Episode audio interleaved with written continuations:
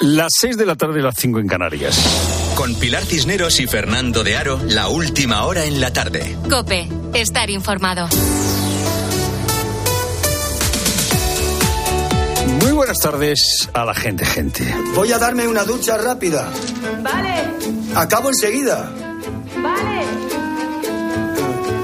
Melvin Mudal es un escritor, un escritor eh, famoso que vive en Manhattan y que es un hombre que tiene un trastorno obsesivo. Eh, cuando va a comer a un restaurante se lleva sus propios cubiertos.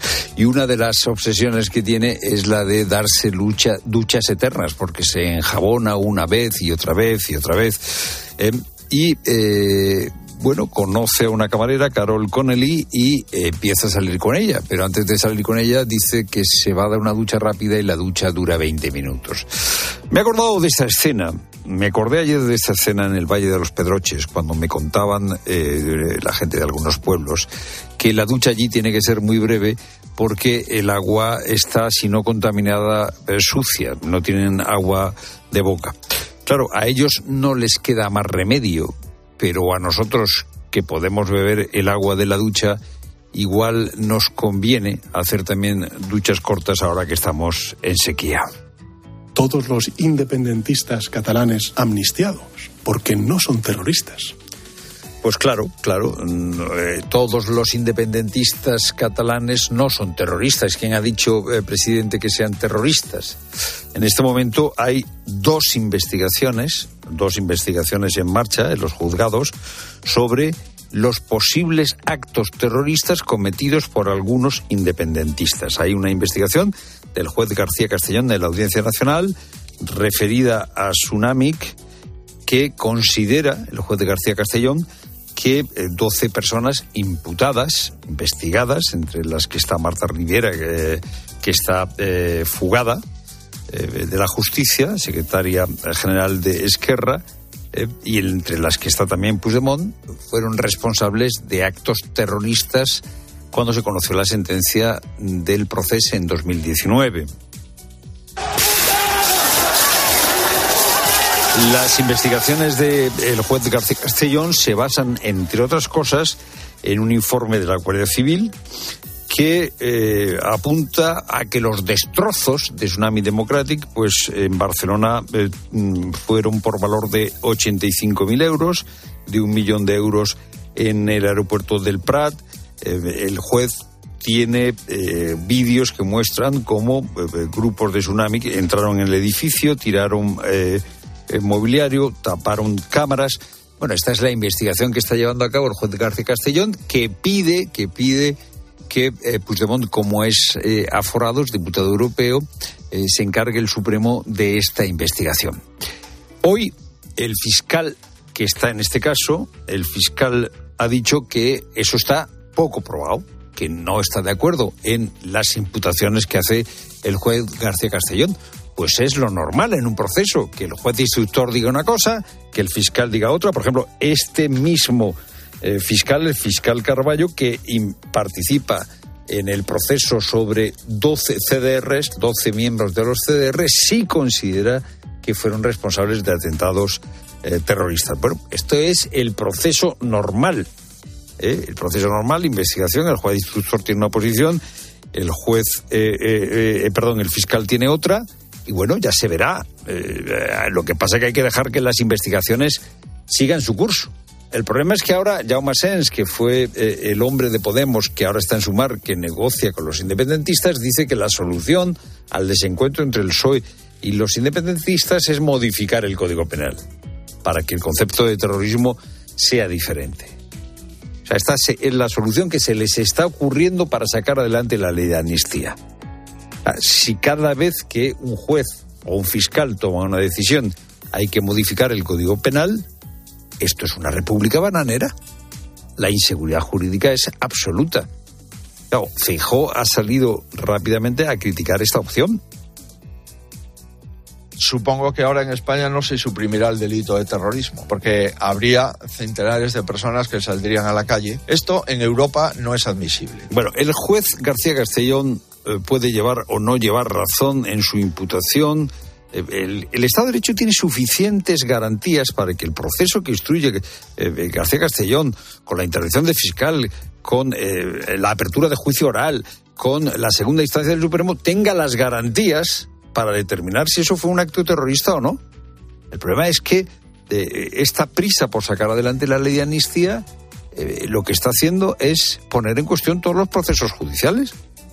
Es lo primero, no lo único. Buenas tardes, Pilar Cineros. Buenas tardes. Tos seca, congestión nasal, fiebre, síntomas que pueden desencadenar en algunos casos problemas respiratorios serios. Así se manifiesta la tosferina que ha contagiado ya a 137 personas en Guadalajara. La gran mayoría de los afectados son menores, aunque hay seis adultos. Es cierto que la vacunación contra esta afección está muy extendida, pero su inmunización es transitoria, con los años pierde efecto. Nos lo ha contado Fernando Moraga yo, pediatra y portavoz de la Asociación Española de Vacunología, aquí en la tarde. El vacunado, a los cinco años de estar vacunado, pierde, diríamos, va perdiendo rápidamente la inmunidad. Como la última dosis de recuerdo en el calendario oficial se administra a los seis años de edad, no es de extrañar que a partir de los 11, 12, edad escolar y adolescencia, pues hayan brotes y casi 60 años después del accidente nuclear de Almería durante la Guerra Fría, aún hay tierra contaminada en Palomares. Así lo recoge un informe del Senado de Estados Unidos que reconoce como vital su ayuda para que España pueda solucionar el problema por completo. Juan Fierro. Se trata de un informe de la Oficina de Rendición de Cuentas del Gobierno de los Estados Unidos para el Senado y en el que se reconoce que la ayuda de Estados Unidos es vital para alcanzar una solución definitiva de almacenamiento que remedie el problema de contaminación en Palomares. Tras describir la situación creada por la caída de cuatro bombas termonucleares en esa parte de España desde 1966 hasta la actualidad, el informe concluye que España no dispone de instalaciones de eliminación para el suelo radiactivo de Palomares, por lo que el objetivo de España es negociar un acuerdo vinculante con Estados Unidos para que se haga cargo de la custodia del suelo contaminado para su eliminación. Y hoy se cumplen 25 años desde que Hugo Chávez tomara posesión como presidente de Venezuela. Su revolución democrática arrancaba con el apoyo masivo de las clases populares. Un cuarto de siglo después, la revolución bolivariana agoniza mientras Nicolás Maduro continúa al frente de un país lleno de represión, pobreza y corrupción. Hace unos días conocíamos que la líder de la oposición, María Corina Machado, era inhabilitada por los tribunales. Hablamos de la que podía ser la favorita en unas futuras elecciones presidenciales. Claro que es un peligro real para Maduro, porque María Corina ganó unas primarias donde votaron dos millones y medio de personas con todas las, las, limitaciones que eso tenía. O sea, si, si hubiera sido unas primarias normales, hubiera votado el triple de gente. No, no hay ninguna duda de que ella es el líder de la oposición. Pero además de eso, la popularidad de Maduro está por el 10%. No existe manera de que él gane esa elección es Miguel Enrique Otero, director del diario El Nacional de Venezuela. En menos de una hora, en la linterna de COPE, vamos a analizar la situación del país, así como los cambios que ha sufrido en estos últimos 25 años. Será, como te digo, a partir de las 7 de la tarde. Y en La Haya, la Corte Internacional de Justicia admite parte del caso iniciado en 2022 contra los motivos que Rusia alegó para invadir Ucrania. Moscú apuntó que Kiev había cometido un genocidio contra la gente de habla rusa al norte del territorio ucraniano. Paloma García Ovejero. Este tribunal, que es el de la ONU, le dice a Ucrania que sí, que se va a hacer cargo del caso, pero solo en parte sí se considera legitimado para ocuparse de las acusaciones de violación del Convención sobre Genocidio. No tiene jurisdicción, en cambio, para abordar los puntos de la denuncia que se refieren a la ilegalidad del uso de la fuerza y al reconocimiento de la independencia del Donbass. Así que lo que se queda en la Haya para ser juzgado es finalmente la petición de Ucrania de que se confirme oficialmente si Rusia miente cuando dice que los ucranianos fueron responsables de actos de genocidio. Y hoy empieza la vigésimo tercera jornada de Liga, Xavi Lasso. Sí, Pilar, con el Athletic Club Mallorca a las 9 de la noche. Va a ser una gran jornada porque además tendremos un derby madrileño el domingo, Real Madrid Atlético de Madrid. Y el Barça jugará mañana a las seis y media en el campo del Alavés. Precisamente ha sido este mediodía cuando el entrenador azulgrana Xavi ha vuelto a explicar las razones de su marcha. Víctor Navarro. El entrenador del Barça ha vuelto a dar hoy otra nueva versión sobre su salida. Dice que no es culpa ni del entorno ni de la prensa, sino de los resultados, que al final, después de tres temporadas al frente del banquillo azulgrana, a la tercera no se han cumplido las expectativas y que por eso se va. De hecho, recogía el guante de Joan Laporta, en el que aseguraba esta mañana en una entrevista que si no fuera Xavi Hernández lo habría cesado y dice que él se va por los resultados y que así se lo explicó al presidente. Que no es la crítica, si yo la crítica, a ver, ¿quién conoce más que el club que, yo? Pues pocos, pero no, no, seguiré viendo fútbol, seguiré yendo al, a Montjuic y al Camp Nou, al nuevo Camp Nou y seguiré jugando al Comunio y estas cosas. No, el fútbol es mi vida, es mi pasión. Gracias, Victoria. Ayer se cerró el mercado de fichajes para todos los equipos, pero había uno de ellos pendiente en el Betis, el de Pablo Fornals, que no se acabó de cerrar por un fallo informático del West Ham, su club de origen. Pues bien, la FIFA acaba de dar el ok, por lo tanto, Pablo Fornals finalmente sí jugará en el Betis. Te lo contamos en tiempo de juego hoy a partir de las 9. Es tiempo ya para la información de tu cope más cercana. Pilar Cisneros y Fernando de Aro. La tarde. Nara Seguros de Salud y Vida te ofrece la información de Madrid. ¿Qué tal? Buenas tardes. 12 grados en la puerta de Alcalá. Nos espera un fin de semana primaveral con los almendros ya floreciendo tres semanas antes en la Quinta de los Molinos. En cuanto al tráfico, está cortada por un accidente la M50 en Leganés hacia la A3. Hay desvío señalizado. Accidente también en esa misma M50 en Valleca sentido A4 y otro alcance de salida este en la A5 en Alcorcón. Dificultades de salida además A1 Circuito del Jarama, A2 Torrejón, A4 Butarque y Pinto, A42 Torrejón de la Calzada y A5 Arroyo Molinos. Lo peor de la M40 Coslada en ambos sentidos, Villaverde A4 y Pozuelo hacia la A5. La secretaria general del PSOE de Leganés, Laura Oliva, ha anunciado su renuncia al cargo y la entrega de su acta de concejal en el ayuntamiento por motivos estrictamente personales. Escuchas la tarde con Pilar Cisneros y Fernando de Aro.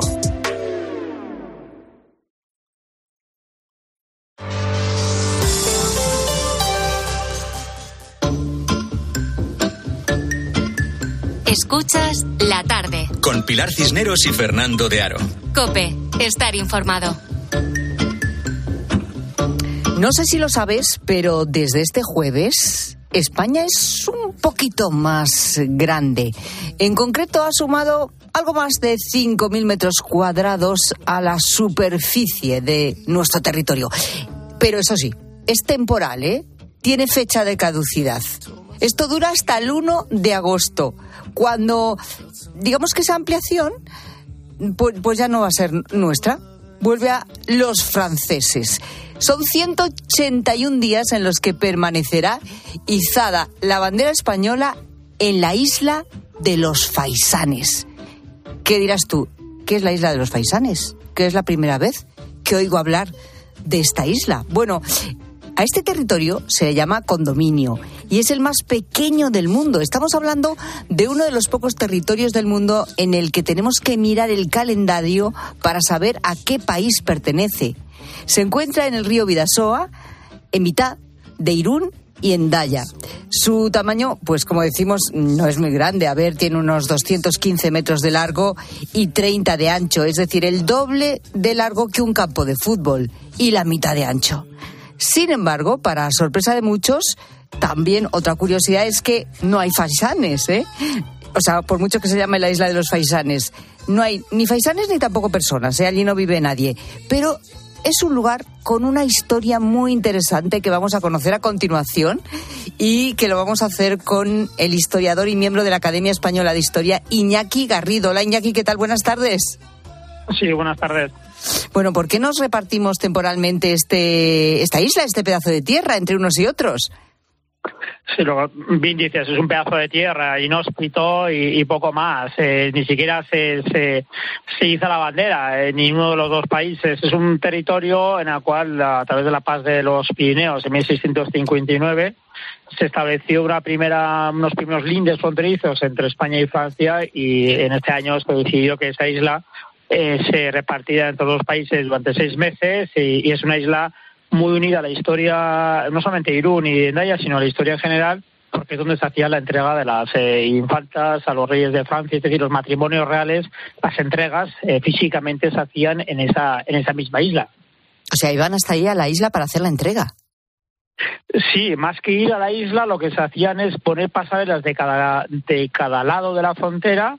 Eh, unos, sopor- unos soportes se apoyaban en un lado y el otro soporte iba a apoyar una- lo que es la mitad de la isla. Y la mitad iba una pequeña caseta eh, decorada con los escudos reales de ambas coronas y en esa mitad físicamente se hacía la entrega, es decir, era pasar la raya la entrega de la infanta o, o lo que correspondiera de un lado o la princesa Francia hacia España del otro lado. Es decir, era una entrega física, lo que podemos entender esas eh, esas fronteras de película donde aparece una raya y se pasa y ya estás en otro país, eso físicamente. Mm, ¿Pero por qué? ¿Porque actuaba como una especie de, de territorio neutral o por qué?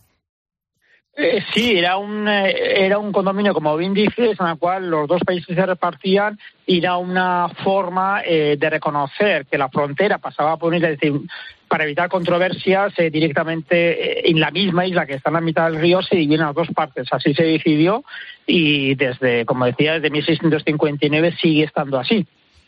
Sí, Y así sigue, o sea, es que es, es ya- porque no pasa nada tampoco, pero que es llamativo que medio año sea de uno y medio año sea del otro.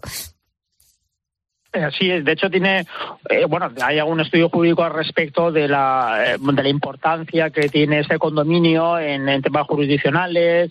Bueno, en fin, hay mucha, eh, alguna tesis doctoral escrita al respecto. Es decir, aunque sea una isla muy pequeñita y no y, y- y que no está habitada y ni, ni nada ni nada por el estilo, incluso ha dado pie a que haya una tesis doctoral centrada específicamente sobre la historia de esa isla y sobre el tema político que conlleva esa isla. Ajá. Eh, en España, por cierto, que, que se la conoce, como he dicho, como la isla de los faisanes, que ahora no sé si se sabe de dónde viene este nombre, porque faisanes tampoco hay, pero en Francia recibe el nombre de Isla de la Conferencia. Eh, de la Conferencia, pues parece que tiene más sentido, ¿no? ¿Por, por qué de los faisanes? ¿Se sabe? Bueno, es una degeneración del castellano, de la traducción del francés que se hizo ya hace algunos siglos. Es verdad, no ha habido faisanes ni ahora ni antes, vaya. eh, y es una, como decía, es una generación. Primeramente fue un otro cuento francés llamado La Conférence y de ahí se fue degenerando hasta la pues hasta el conocimiento de día que es en España por lo menos se le conoce como isla de los faisanes, pero como decías, no tiene nada que ver con aves de ese estilo ni mucho menos, vaya. En realidad, no, ¿ahí qué hay? Es decir, mm, podría ser interesante, eh, no sé, para construir algo. No, no, no, ¿Hay algún tipo de riqueza en esta pequeña isla? No, no, no, no, no. De hecho, aparte de árboles, un, mon- un monolito que existe, hay unos hay unos roedores eh, que están desarrollándose por el Vidasoa y, y poquito más, no hay más. O sea, hay una especie, pues no hay, no hay nada. eh, y ni siquiera se puede construir porque ni siquiera pertenece a los municipios de Irún o Endaya. Eh, Pertenece a España, pertenece a Francia. Es que ni siquiera es propiedad ni puede ser propiedad de, de los dos eh, municipios que en el cual se, en el cual se asienta. O sea, no, no tiene nada que ver, solamente es de los dos países. Eso sí, lo que es el mantenimiento corresponde a los dos países y cada país, a cada ayuntamiento en concreto, cuando le toca a España le, le pide a Irún y cuando toca a Francia le pide a Endaya lo que es el mantenimiento, el corte de el corte de la hierba, el mantenimiento, es decir, que no esté sucio y que sea un poco más presentable, pero nada más, nada más. Porque entonces la gestión de quién depende. la gestión eh, política pertenece a los dos estados y la gestión eh, física, lo que es el mantenimiento, la seguridad de la isla, pertenece a la gendarmería, lo que son al, al- bueno, en el caso de, de Irún, al, eh, de a la, a la Marina, vaya, que está sentada la, la mm, de no me sé ahora, está sentada en lo que es en Onda Rivía y desde ahí eh, ellos es su obligación, cuando toca España, su obligación es mantener a salvo la isla, que nadie suba a la isla sin autor, porque la autorización eh, para acceder a la isla, evidentemente, la tiene que dar eh, en, pues, el gobierno español a través de su, de su delegación de Marina, que está en Ondarribía, y en el caso francés, lo mismo cuando les corresponde a ellos. Es decir, ni siquiera el Ayuntamiento de Irún o, el Ayuntamiento de Endaya tiene, pueden conceder la autorización para pisar. De hecho, si yo voy ahora sin autorización con una piragua y me subo, estaré haciendo teóricamente algo ilegal al Estado al, eh, a que le corresponde en, esa, en ese periodo concreto. Es, es, eh, es realmente una historia curiosísima, yo creo que desconocida para mucha gente. Eh, ¿Hay más territorios similares en el mundo?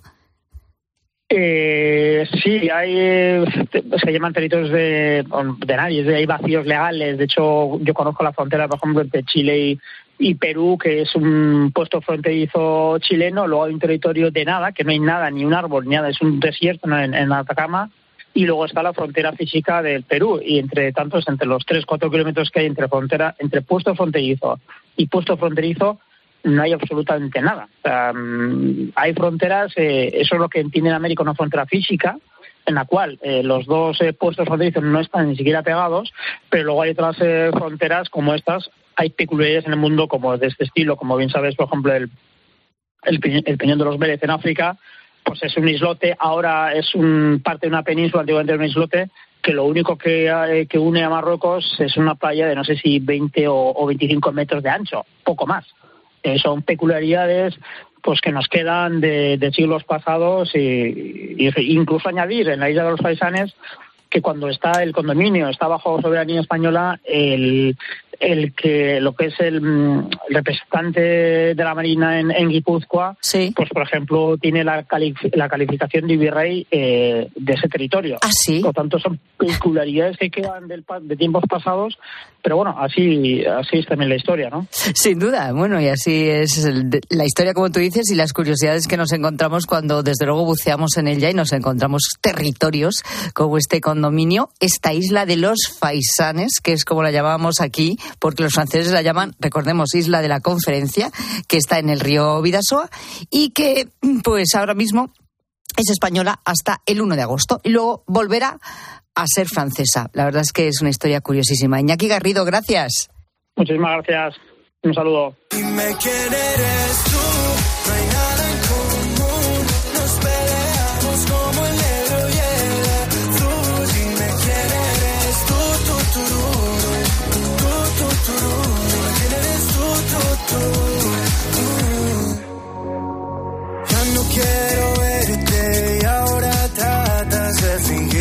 has cambiado por mí.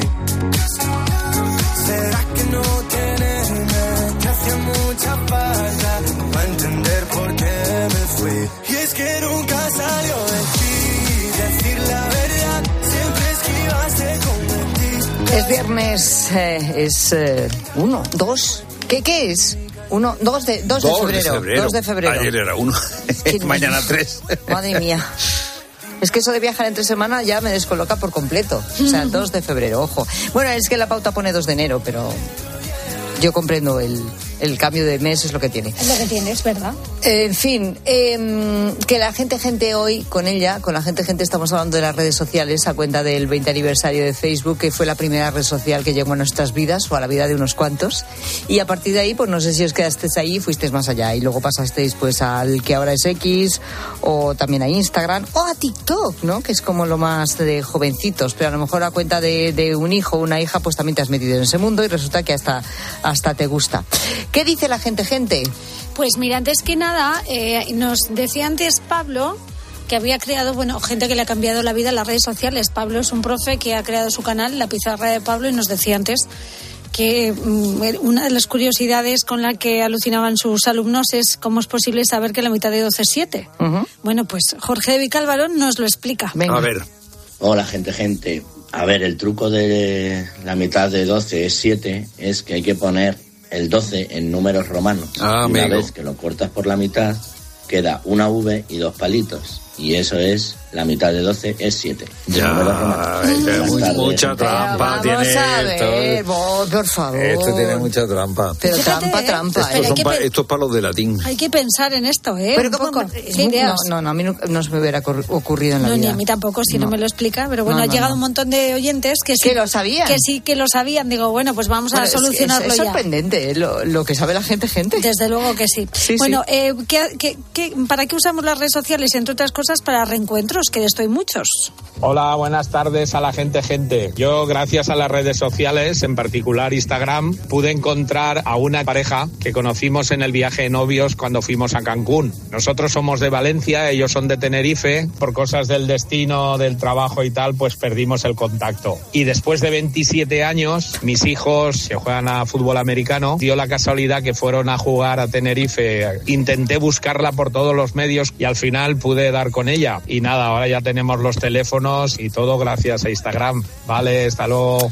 Juegan que- a fútbol americano los hijos, pero viven en España no. Sí, sí, sí, sí. ¿En sí. España se juega fútbol, fútbol americano? Pues algo habrá. Pues en sí. España hay equipos de rugby. Yo lo, vamos, Sí, eh, sí, eh, claro. quiero decir, el rugby Aquí se se juega juega mucho en todo. España, sí, aquí se juega todo, sí. Bueno, gente que conoces en los viajes y que le sigues la pista a través de de las redes sociales, eso está muy bien.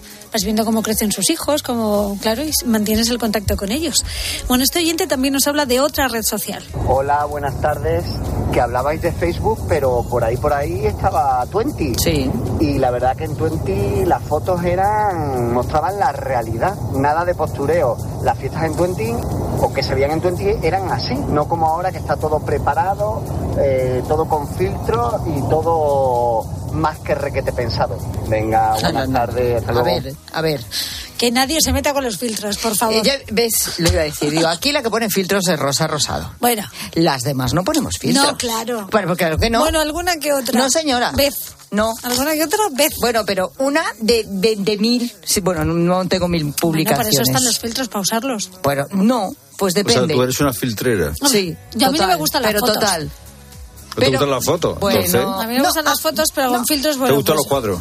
Me gustan más los Sí, cuadros que las fotos. sí. No Pues soy ya muy de fotos, pero bueno, con el filtro me, me, me gusto más. Sí, ¿Te gustan más? Bueno, ahora que dices eso, voy a, voy a hacerte. ¿Y el filtro, por ejemplo, que te una? Pues yo precisión. no necesita, eh, a ver, el Pues filtro me yo es pone, que no sé nada de ro- me filtro. pone los ojos azules. Te pone el ojo azul. Te quita las arrugas, Fernando. También, te quitas Ah, las arrugas, ya te hemos pone los ojos azules, te, Te, te- te todo. abre, el- yo qué sé, los ojos. Te, te te- pone más pestañas. Sí. ¿También? Es como si fueras a maquillarte. Sí, sí, sí. Oye, pues si esta parte yo de las redes Pero sociales no la gratis. tengo Es muy conocida. goloso el no tema lo tengo yo conocido. Pero hay que cuidar. Pero hay- la belleza real, es la belleza real, Eso hombre. no, Por lo una menos- cosa no quita la otra, hombre. Y luego hay filtros muy exagerados. Eso también. eso Mucho, también. La mucho. mayoría. Entonces ¿eh? yo si meto una foto y le pongo un filtro, ¿puedo hablar alemán en TikTok o no? No, hablar alemán no, le puedes parecer a, yo qué sé. No, yo no quiero a parecerme a nadie, yo quiero hablar alemán. Brad Pitt de rubio. Eh, eh, yo quiero hablar alemán. ¿Hay un filtro para que yo hable alemán? No. Bueno, Pero a lo mejor dentro de poco con la inteligencia artificial también Pues se igual, consigue, sí. ¿no? Creo yo Que que hable árabe, mira, un filtro No, que hable yo tengo árabe. que hacerle una pregunta a Rosa Rosado. Es que he estado repasando mi Instagram, los posts, ¿eh? No, porque las stories desaparecen, duran 24 horas y se van. Vale, que, que eso está, está Yo muy ya bien. me he perdido. No, pues es pues, pues no lo entiendo. Pero Nunca tienes Instagram, Fernando. sí, ¿Tienes pero yo, Instagram? sí, pero yo no sé, no, no, no diferencio. Ahí hay una, un más. Eh, eh, colgar, o sea, no me acuerdo cómo era. Historia. Eh, y yo, sí, sí, sí, sí, que Más es toquete que nosotros, Todo lo que pones son. Y yo, sí, sí, sí, sí, sí. Entonces estás repasando tu, tu Instagram, las que permanecen, los posts. Eso solo. Tienes fotos con mucha gente, también mucha gente que ha pasado por tus programas o por aquí. No tienes ninguna conmigo. Sin embargo, yo en el mío sí tengo varias contigo. Sí ¿Por qué? tengo. No. ¿No? No. ¿Cómo es posible? Lo he mirado. No. Además, colgué una esta semana de nosotros Sí, tres. pero una story que ha desaparecido. Pues no debería, por- no debería haber Pues desaparecido. hecho mal. Se me ha escapado. Sí, lo he perdido. En esto, en esto de los buenos usos de las redes que decía antes Fernando, hombre, Bueno, No- no lo entiendo. Ahora voy a poner una solo compilar. Bueno, Para que no volvemos, conmigo. volvemos a los oyentes. Pues mira, de los filtros y el enorme postureo que hay en las redes sociales, de eso también están hablando por aquí. Buenas tardes, gente, gente. Pues al principio como novedad estaba muy bien. Eh, La verdad es que tiene su utilidad sabiendo utilizarla bien. Yo he contactado con gente que hacía muchísimos años que no sabía de ellos, pero la mayoría del tiempo son postureo puro y duro y a ver lo que hace y quién pone la fotito de dónde está y tal. Entonces es una cosa que me cansa, me aturde. De hecho, ya me he quitado prácticamente todas las redes sociales. Y como cosa curiosa, cuando tenía cuenta en el Facebook, recuerdo que tenía gente que te mandaba mensajes y te saludaba y me gusta y tal y cual. Gente que luego te cruzabas con ella por la calle y ni siquiera te saludaba. Es que no deja de ser todo postureo puro y duro. Así que lo respeto, pero no lo comparto. Luego te hablaba por la calle. Eso este sí, es mi te piden de amistad. Dice, este es mi amigo. Este es mi amigo. postureo puro y duro, como decía Rosa, el De cotilleo, hay el mucho, cotilleo sí. en las El redes cotilleo sociales. digital. Es el cotillo Sí, digital. sí, sí, eso que es hemos verdad. perdido el El ridículo. cotilleo digital. El cotilleo digital, es eso hay verdad, mucho. Es verdad, en vez de leer revistas del corazón, ahora cotillamos Pues las es redes. verdad, es cierto. Sí, sí, sí. Cierto. Se ha traspasado a eso, a las redes sociales. Bueno, ¿qué uso haces de las redes y sobre todo si te divierten o no? O mira, como este oyente, has decidido, decidido salirte de todas o no. Bueno, tienes una historia bonita que contarnos y que ah, casualmente pues la has protagonizado en redes o algo divertido, alguna metedura de pata. Queremos que nos lo cuentes. Notas de voz al 607150602.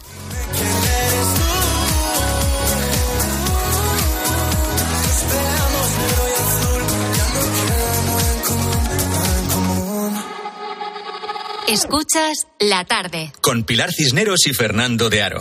Cope, estar informado. ¿Buscas diversión? A las 10 de la mañana la tienes asegurada en Herrera en Cope. Buenos días. Buenos días, Alberto. amigo. ¿Y usted a qué es alérgico? Tengo alergia a las angulas. ¿Cómo se hace una prueba de, de angulas que no que era inédita en esa, en esa consulta? de- claro, de- claro, claro, interesante. Mi poder adquisitivo no me permitía comprar angulas. Compré unas anchoitas y un poco de pescado y llevé un tubo de ensayo pequeñito. Les pedí que por favor que si me, da, me regalaban dos angulas. Y pregunté, ¿les debo algo por las angulas? Y dice, no, hombre, no. Todo sea por la ciencia, me dijo el pescadero. Escucha Herrera en Cope. De lunes a viernes de 6 a 1 del mediodía. Vamos, un poco más. Ya casi estamos conseguido. Tras la cuesta de enero, llega un febrero de oportunidades con los 10 días Nissan. Ven a tu concesionario Nissan del 2 al 13 de febrero y aprovecha las mejores ofertas para estrenar un Nissan con entrega inmediata. ¡Corre, que se acaban! ¿Un cóctel o un refresco? ¿Desayuno con zumo o café? Con la promo todo incluido de Costa no tienes que elegir. Las bebidas son gratis. Reserva tu crucero hasta el 12 de marzo y disfruta del paquete de bebidas gratis. Infórmate en tu agencia de viajes o en costacruceros.es. Costa. Hola, soy Mar Márquez, piloto de MotoGP. Justo ahora salgo de entrenar, que ya toca volver a casa. Pero ¿sabes que ahora podemos hacer todos estos viajes diarios más sostenibles con los nuevos combustibles 100% renovables de Repsol y sin tener que cambiar de coche? En tu día a día, algo nuevo te mueve con los combustibles 100% renovables de Repsol que puedes usar ya en tu coche. Encuéntralos en más de 50 estaciones de servicio y a final de año en 600. Descubre más en combustiblesrenovables.repsol.com. Segunda rebajas en Vision Lab. Hasta el 60% de descuento en gafas graduadas de sol, lentillas, audífonos. Hasta el 60%. Solo hasta el 29 de febrero. Más info en visionlab.es. Escuchas la tarde. Y recuerda, la mejor experiencia y el mejor sonido solo los encuentras en cope.es y en la aplicación móvil. Descárgatela. Lo sentimos, pero no quedan utilitarios en alquiler. ¿Le importaría ir en un descapotable último modelo? A que a todos nos gusta recibir más de lo que esperamos. Pues en Berti tienes el seguro de tu coche desde solo 180 euros y además te llevan las revisiones y mantenimiento ilimitados totalmente gratis durante un año. Ah, sí, sin más. Calcula tu precio en Berti.es. Ahorra tiempo, ahorra dinero. ¿Perdona? ¿Que ahora Movistar Prosegura Alarmas incluye una garantía antiocupación? Uf, ya verás cuando se entere mi perro. Ningún guardián puede competir con Movistar Prosegur Alarmas, la primera y única alarma con garantía antiocupación, que no solo disuade y protege, ahora también se compromete contra las ocupaciones. Contrátala en el 900-222-250 o en movistarproseguralarmas.es. Hola Carlos, ¿conoces un buen programa de contabilidad? Claro, Isabel, el mejor. El programa Mi Conta de Monitor Informática. Amortiza de forma automática, importa de bancos, escáner y ficheros Contempla toda la fiscalidad y atendidos por el mejor servicio técnico del mercado. Y esto será carísimo. ¿Qué va? Solo 52 euros al mes. Entra en monitorinformática.com. Más que 60 consigue un sexy 60% de descuento en tus nuevas gafas. Infórmate en soloptical.com. Soloptical, solo grandes ópticas. En la noche, la radio deportiva tiene un referente. Bueno, luego existe la posibilidad de que haya quien en esta tertulia piense que a lo mejor Xavi no llega ni a junio. Eso dependerá de los resultados. Yo Claro, eh, pero es que en la dinámica del Barça, Paco... Y de, y de la porta. A mí me parece que. Escucha a Juanma Castaño en el partidazo de Cope, De lunes a viernes, desde las once y media de la noche. el número uno del deporte.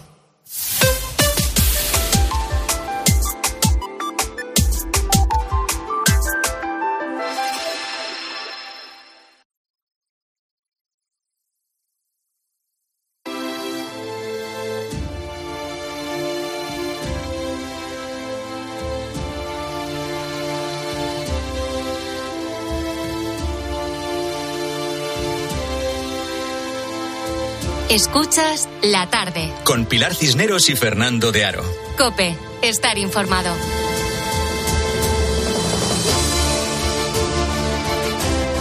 Seguro que has oído hablar de cazadores de tesoros o incluso cazadores de tormentas, ¿no? Pero, ¿y de cazadores de meteoritos? ¿Sabías que cada día chocan contra la atmósfera unos, eh, unas 150 toneladas de material interplanetario? Y dices, ¿cómo? 150 toneladas. Cada día, pero todo esto cae en la Tierra. Bueno, no, solo una pequeña parte consigue atravesar la atmósfera y caer en el planeta. Pero ese material puede tener un gran valor, sobre todo para los cazadores de meteoritos. José Lanza García es fundador y director del Museo Canario de Meteoritos, además de miembro de la Sociedad Internacional de Meteorítica y Ciencias Planetarias y autor de un libro que lleva por título Cazadores de Meteoritos, en busca de la geología fortuita del universo. José, ¿qué tal? Buenas tardes. Hola, ¿qué tal? Muy buenas tardes de Las Palmas. Y, por cierto, que te he visto en las fotos con manga corta, ¿eh? Qué bien, qué gusto. Es lo primero que me he fijado, perdona, no he podido evitarlo. ¿Cómo vuelan las fotos con las redes sociales? Sí, claro, claro, mira, de redes sociales estamos hablando con la gente, gente. es lo que tiene. Al final hablábamos de que es un poco cotilleo, pero, pero es así, ¿eh? pero si no, no te ponemos cara. Subimos pues la foto, eh, por cierto, ¿eh? de José Lanza a nuestras redes sociales. Ya aprovecho para decirlo, arroba la tarde cope, para que lo vean los oyentes. Y lo primero que me fijaba es eso, en la manga corta, José. Bueno, oye, ¿tú te consideras un cazador de meteoritos? Bueno, más un coleccionista que otra cosa, pero bueno, eh, en cierto modo los coleccionistas de meteoritos también tenemos esa eh, consideración, ¿no? Ese, ese halo de ser cazadores de las rocas que proceden del espacio. Que bueno, que es una, una actividad eh, intensa, interesante, esta siempre es una aventura, ¿no? No deja de estar también exenta de, de algunas dificultades, lógicamente. Si todos los días cazáramos meteoritos, probablemente no tendrían el valor que hoy tienen, ¿no? Entonces, bueno, pues es una actividad interesante ser cazador de meteoritos. ¿Y cómo, cómo empezó todo esto para ti? Bueno, yo mi afición por las piedras empezó desde muy pequeño. Eh, prácticamente con 15 años tuve en, mi pequeña colección de minerales un primer trocito de un meteorito, apenas un gramo, que, compré en una feria de, minerales hace, pues allá, por, aquella, por aquella fecha, lo tengo ya 46, pues ha llovido unos cuantos de años, y desde entonces supe que, que mi colección de minerales lo que quería no eran minerales y rocas de aquí de la Tierra, que quería tener más de aquello. Hmm. Aquella piedrita tenía algo que me llamaba profundamente la atención y con el tiempo fue pasando, fueron pasando los años, hubo un tiempo ahí, un lapso de tiempo en el que las aficiones no están definidas en la vida de las personas y luego al final dices, mira, si al final te lleva persiguiendo toda la vida y es una afición que te gusta y puedes vivir de ella, pues qué mejor trabajo que vivir de, algo que te gusta. Ya lo creo. Bueno, pero mm, ¿cómo es esto de encontrarse un meteorito? Es decir, yo me encuentro una piedra y no sé qué es un meteorito, o, sí, o es decir, eh, tú porque eres un experto, pero... Claro, es complicado. Mira, yo mm, en, primer, en primera instancia lo llamo experiencia. De hecho, eh, cuando llevas muchos años viendo meteoritos, eh, es fácil distinguir si una piedra es o no es un meteorito o puede o no puede ser un meteorito. Otra cosa ya después será averiguar qué tipo es, que ahí ya tiene que intervenir lógicamente el laboratorio en la mayoría de, los casos. Pero cuando son rocas que, eh, como era esta reciente que cayó hace unos días en, al, oeste de Berlín, en, Alemania, que se echaron los equipos de buscadores al campo y han podido encontrar esos fragmentos del asteroide, pues son fáciles de reconocer porque son rocas quemadas y muy frescas. Entonces dice, bueno, pues más o menos son rocas que destacan en el terreno. Eh, una roca que mm, si lleva mucho tiempo en el campo está ya mimetizada con el campo, pero si tiene algo que destaca en él, por algo será. Eh, son rocas que están quemadas, que están eh, fundidas exteriormente, que con mucha frecuencia se adhieren a los imanes por aquello de que contienen hierro, la mayoría de ellos contienen hierro. Entonces, pues pueden ser indicios para ayudarnos a, determinar si una roca merece o no merece la pena pasarla por el laboratorio. Pero yo pensaba, mm, José, que, que uno no podía quedarse un meteorito si lo encontraba. Eh, ¿Qué dice la, la la regulación de este tema? Bueno, es que aquí en España no existe una regulación al respecto. Aquí en España, de hecho, simplemente se mencionan como, como parte del patrimonio geológico, mm, sin más, en la ley de protección del medio ambiente o una, una ley así de estas parecida.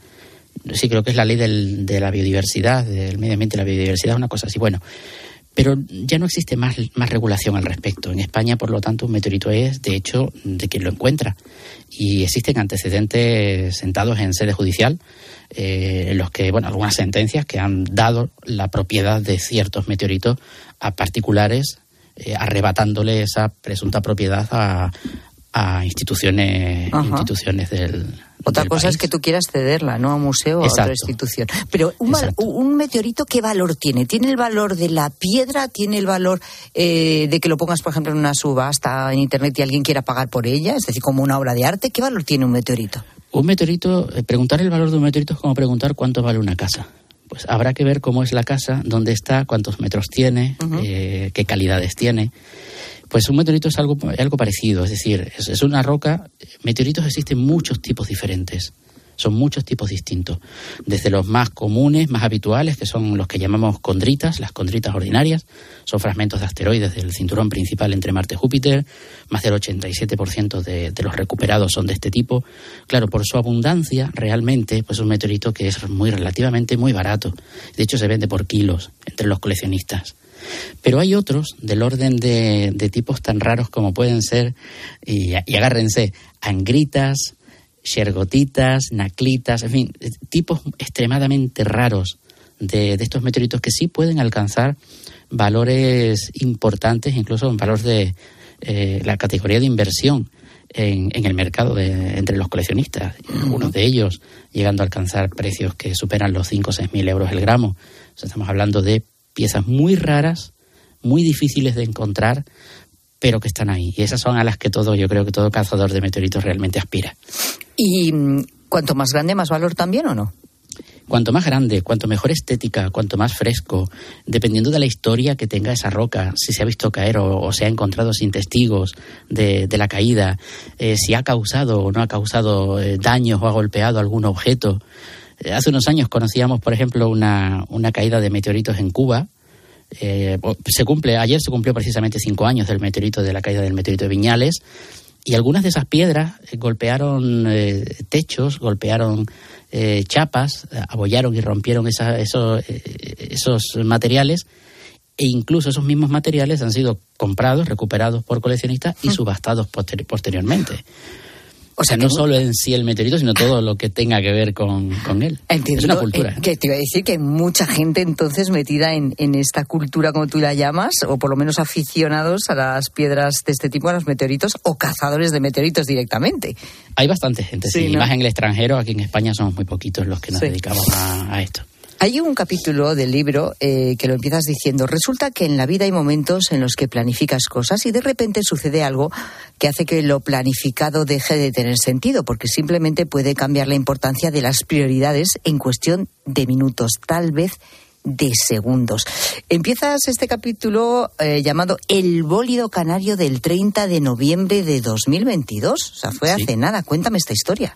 Bueno, esto salió de hecho en los medios de comunicación. Eh, aquella tarde nada hacía sospechar que de repente se iba a producir eh, gran parte de, los isleños de aquí de Gran Canaria íbamos a ser testigos, me incluyo entre ellos de hecho, eh, íbamos a ser testigos de una serie de detonaciones que se escucharon, una serie de vibraciones que no se sabía de dónde llegaba, que enseguida pusieron en alerta los servicios del 112 y, se, echaron a la, a la calle helicópteros para buscar si había habido algún tipo de derrumbamiento, algún tipo de terremoto, algún tipo de algo que, pudiera suponer un peligro para la población.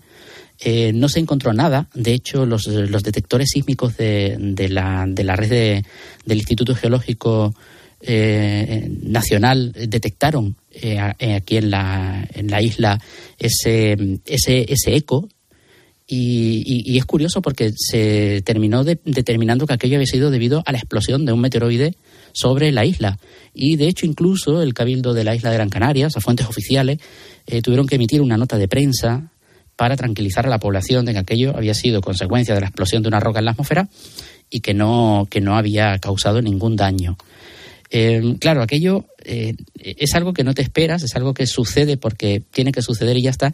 Y, de hecho, eh, empezar así el capítulo fue a consecuencia de que, bueno, de, hecho aquella tarde tenía una serie de, proyectos y tenía que salir, tenía que hacer una, serie de cosas y de repente, en cuestión de segundos, todo cambia. O sea, todo deja de tener la, importancia de tengo que ir a, hacer una compra a tal sitio, a recoger unas muestras a no sé dónde y a tal y decir, cuidado vamos a, ver qué es lo que ha pasado aquí y si se pueden recuperar fragmentos de alguna forma.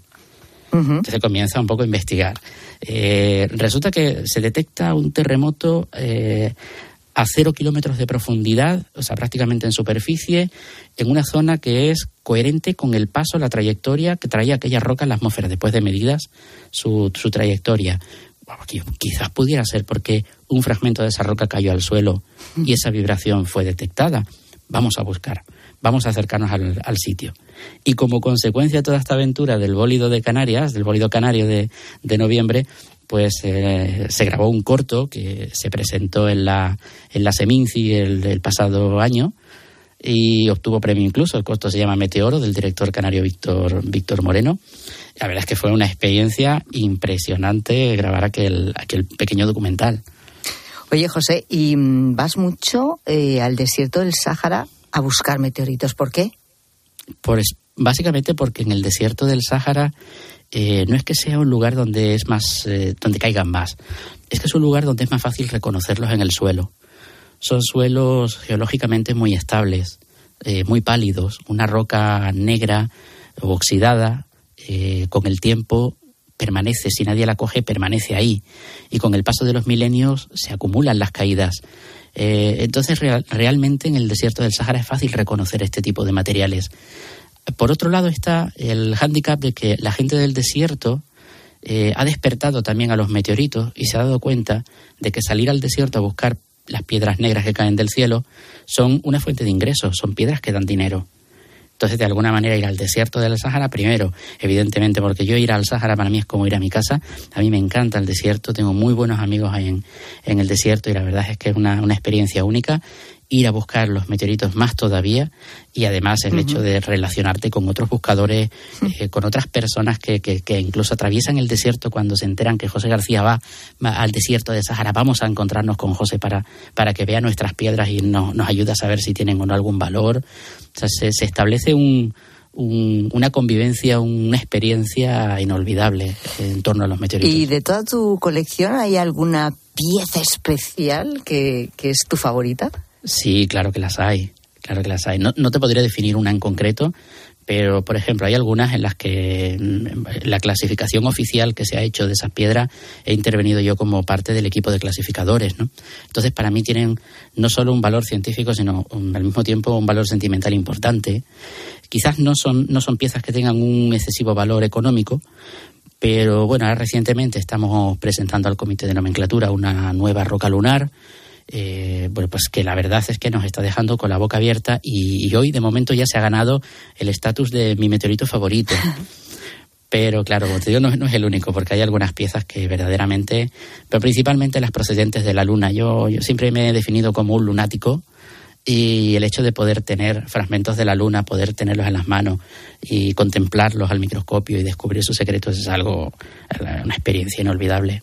Bueno, pues eh, estas experiencias eh, se han volcado también ahora en este libro, Cazadores de Meteoritos, de José Lanza García. José, muchas gracias. Muchísimas gracias a ti. Hasta la próxima. Hasta pronto.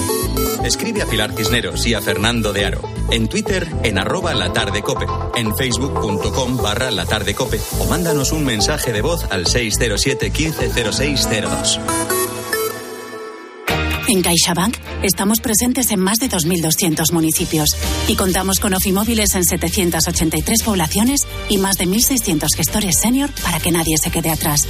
Porque estamos comprometidos con la inclusión financiera y queremos estar cerca de las personas para todo lo que importa. CaixaBank, tú y yo, nosotros. Si elegir es ahorrar for you, ahorra todas las semanas con los productos marca Carrefour, como con el café en cápsulas Carrefour Pack de 30 a 4 euros con 35. Y otras ofertas como la pechuga entera de pollo Carrefour formato ahorro a 4 euros con 95 el kilo. Hasta el 4 de febrero en hipermercados, market, web y app. Carrefour, aquí poder elegir es poder ahorrar. Vamos, un poco más. Ya casi estamos conseguido.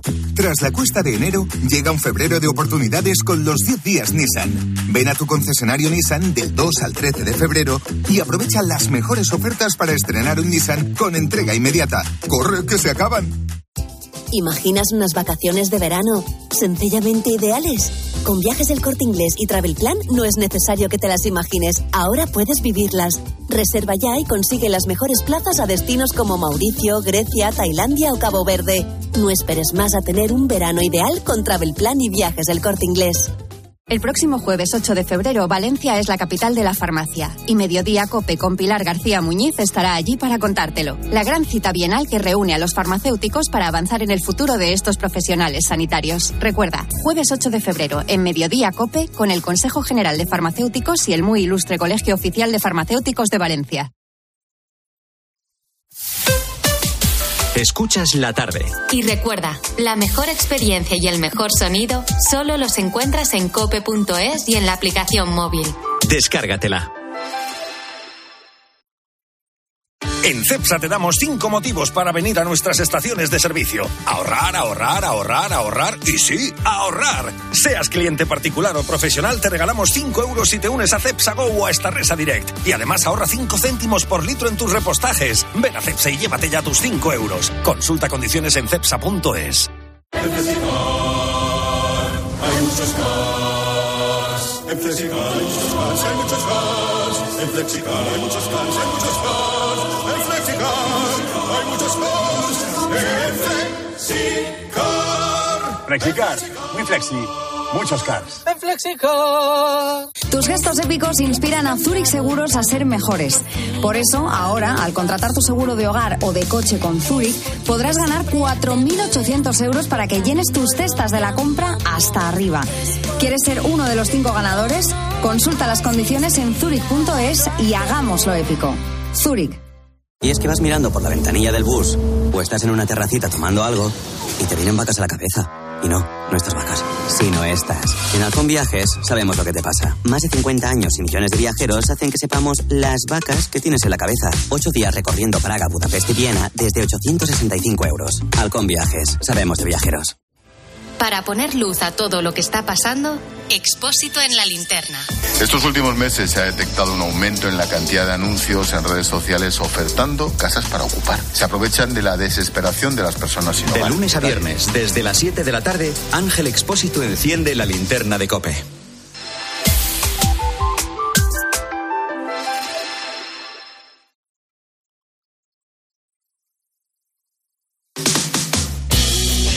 Cisneros y Fernando de Aro. La tarde.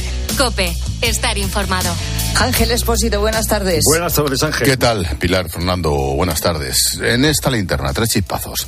Vamos a hablar de agricultura. Claro, mm, como dice Carlos Herrera, después de Planas, que ya se ha despertado en la siesta y se ha reunido con las asociaciones agrarias. En fin, pana. Si hay que ir, se de va. Pero ir pana, ya lo dice el Mota. Mm, Vamos a contar la historia del, del proyecto Cirugía en Turcana. Es una vieja, una antigua ya ONG española de, de médicos que viajan a Turcana, en Kenia. Es la mayor expedición que se recuerda. Van a hacer cientos y cientos de operaciones en esta operación turcana que arranca ya. Van 40 cirujanos, se dice pronto, 40, 40 de una sola atacada a operar en África. Me parece una historia fantástica, la voy a contar. Y el audio del día, chicos. A ver. O sea, no, no hace falta que venga Uriarte. ¿Para qué si tenemos a María Jesús Montero? Mira, Venga, eh, venga. Os habéis quedado tranquilo, ¿no? Mandando a Feijó también a España y a Madrid, a- ¿no? Estáis contentos, ¿no? Este eh, presidente del Partido Popular que llega a España con un aparente perfil. Ya, ya vale. Que llega a España, ¿eh? Es impresionante.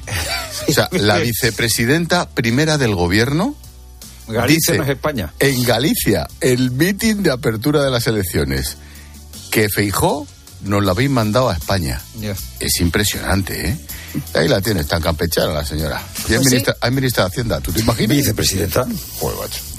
Bueno, luego, escuchamos. luego analizamos. Comentario de texto. Venga, adiós. Eh, en un momento la linterna con Chao. Ángel Espósito, venga.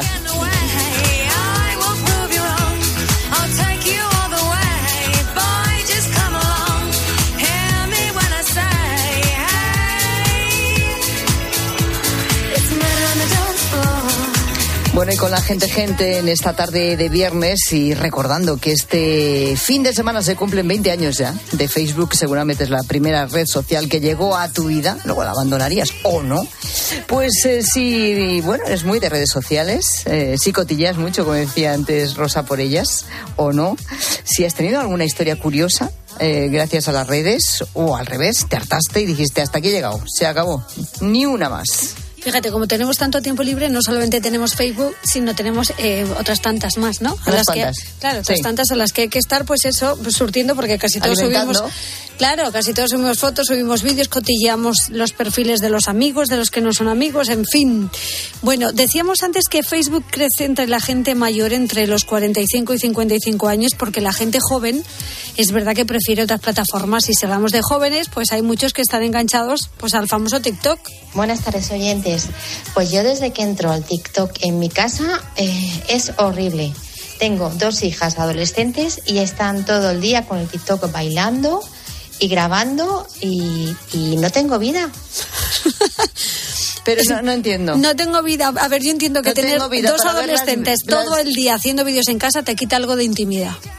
Porque al final acaba saliendo ella. Al o porque tiene que estar controlando a ver lo que hace, no Entre- porque pues y no, no un da po- abasto. un poquito de porque al todo. final se ha metido ella también en el jaleo. Un poquito de todo, Madre digo mía. yo. Al final con dos, pues imagínate. Hay mucha gente mayor que también está enganchada al TikTok. ¿eh? ¿En serio? Pero por favor, Sí, sí, pero bueno, cuidadito sal- con los enganches. Yo ¿eh? salvo los bailecitos, no, no controlo mucho más, no sé lo que se cuece dentro porque no, no es una red social que tenga, pero bueno, hay mucha gente que sí. Sin embargo, también hay familias enteras involucradas en las redes sociales. Hasta ese punto nos ha cambiado la vida. Buenas tardes, gente, gente. Pues en la pandemia nosotros hicimos un canal de, de YouTube, eh, porque el niño tenía 5 o 6 años, que no sabía lo que era, pero decía, quiero un canal de YouTube. Y como a su padre le gustaba esto, pues hicimos un canal familiar. Y jugamos a videojuegos, mi hijo y yo, que lo pasamos pipa. Y tenemos ya 6.000 seguidores, ¿eh? No os penséis. Nada, el canal se llama Hugo 3D World, todo junto, por si lo queréis ver, a ver si os gusta. Un saludo, gente, gente. ¿Ves? Es que esto también necesita una explicación. Ya Toda lo la haremos otro familia. día, ¿no? Mm. Eh, ¿Por qué sigues a alguien mientras está jugando él a un videojuego? Pues porque le gusta. Pues hay que averiguar de qué, Sí, de qué va, de sí, qué sí. va. Foto de dos niñas andando por un camino asfaltado. El cielo de la escena nublado, blanco y gris, blanco y azul. Blanca una columna de humo que asciende desde una fábrica lejana. Muy cerca del camino asfaltado, la espiral de un alambre de compúas. Es un alambre que no alambra nada, un alambre herrumbroso. La niña más pequeña está sentada descalza sobre un trozo de chatarra, quizás a la puerta de un coche, la tapa de una lavadora o el trozo de alguna máquina vieja. La otra niña, ya mozuela, tira de un cable y arrastra la chatarra y arrastra a su hermana. La niña mozuela, delgada y fibrosa, calza chanclas y viste un chándal de color mostaza, un chándal con capucha que le sirve de velo. La niña mozuela, para hacer fuerza, junta las manos a la altura de su cadera y tira y tira como quien extiende la vida de un cacharro viejo para que no se muera, como quien amarra un barco sin puerto. La niña pequeña viaja sin ruedas ni carreta, sin velas ni nave. Navega por un asfalto remendado sin más energías que las de su hermana.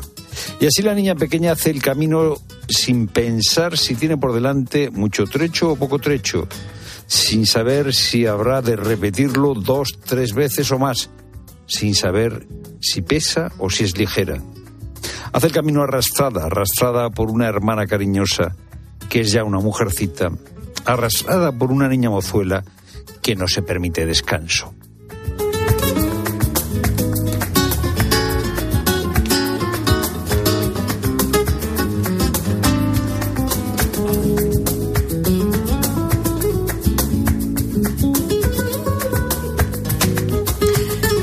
Minutos para las siete, cae la tarde, la radio sigue y llega ya la linterna con Ángel Espósito.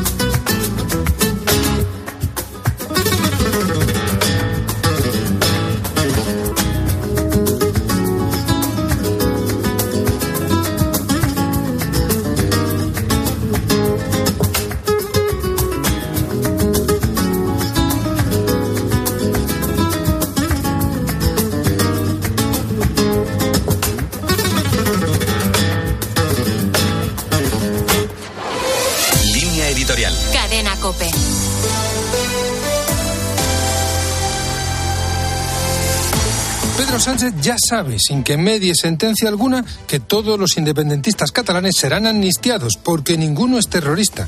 Esta declaración de intenciones, a través de la cual el presidente del gobierno se erige en juez y parte, supera todos los límites. Sánchez ha sufrido un revés y lejos de aplicar la cautela decide enviar públicamente un mensaje a sus socios para asegurarles que nada ni nadie se interpondrá en el camino. No importa si los letrados de Cortes dudan de la legalidad de enviar de nuevo a la Comisión de Justicia la proposición de ley de amnistía.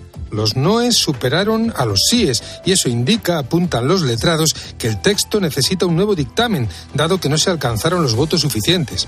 La letra de la norma puede ser rebasada por criterios de oportunidad política, porque de la necesidad, dice el presidente, hay que hacer virtud. En un Estado democrático y de derecho, ni el Ejecutivo ni el Legislativo pueden sustraerse al imperio de la ley. El problema es que Pedro Sánchez no tiene tiempo porque le apremian sus socios, de los que necesita por completo. El tiempo corre en su contra y él no está dispuesto a someterse a ninguna ley que no sea su voluntad de permanecer. Pero, entre tanto, crujen todas las costuras de nuestro sistema y se agotan las últimas reservas de confianza social en nuestras instituciones.